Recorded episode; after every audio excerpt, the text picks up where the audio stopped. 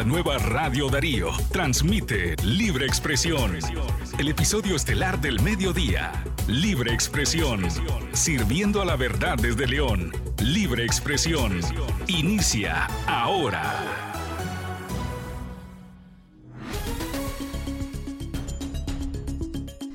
Martes 18 de octubre del año 2022. Buenas tardes. Este es el podcast Libre Expresión a través de nuestra plataforma digital Radio Darío 8913.com. Mi nombre es Francisco Torres Tapia.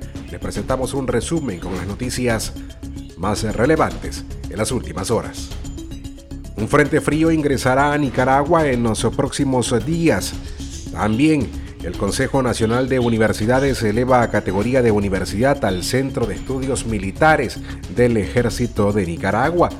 En otras informaciones, el Ministerio de Gobernación ilegaliza otras ONGs nacionales e internacionales.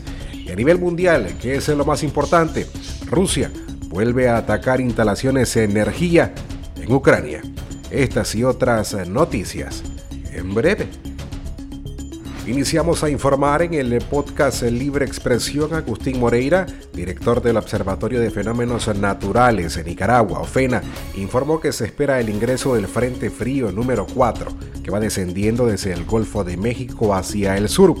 De acuerdo a el experto, aunque en los próximos días se estará generando el Frente Frío número 4, no tendrá grandes afectaciones en el territorio nacional. Por su parte, el Instituto Nicaragüense de Estudios Territoriales INETER señaló que la temperatura de este frente frío para el país podría estar ingresando entre el viernes y sábado de esta semana. Mientras tanto, el eh, Consejo Nacional de Universidades elevó a categoría de universidad al Centro Superior de Estudios Militares General de División José Dolores Estrada Vado, a petición del Ejército de Nicaragua.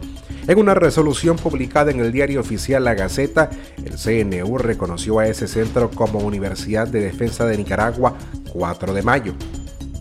El CNU, órgano rector del Sistema de Educación Superior nicaragüense, explicó que el Ejército de Nicaragua solicitó el reconocimiento evolutivo de este centro como universidad para la formación, superación académica y profesional de militares y civiles a nivel de pregrado, grado y posgrado. En otro orden, Daniel Ortega desmontó la Embajada de Nicaragua en Holanda.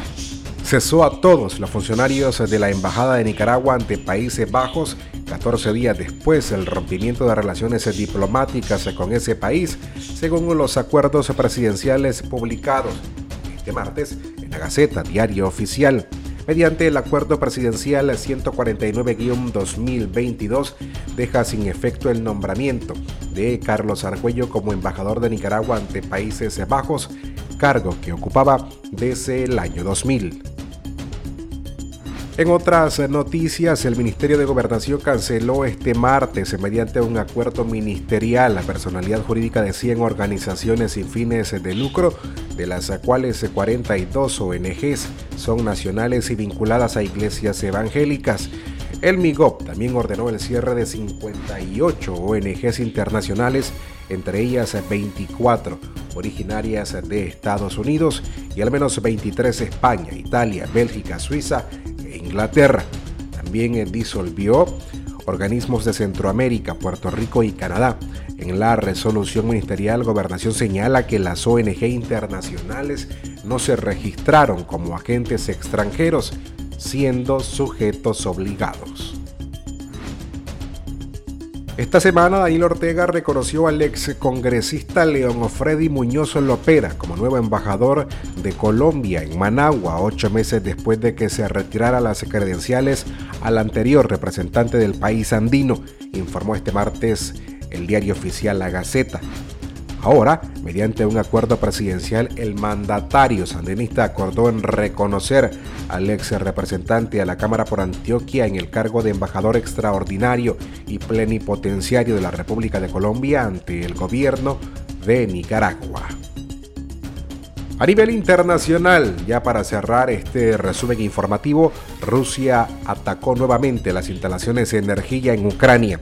Los ataques aéreos rusos cortaron el suministro de agua y electricidad en repetidos ataques contra una ciudad ucraniana y golpearon instalaciones de energía cruciales en otras zonas del país este martes, dentro de lo que el presidente de Ucrania ha denunciado como una renovada campaña de Moscú para dejar a los ucranianos en el frío y la oscuridad que hace que las conversaciones de paz sean imposibles.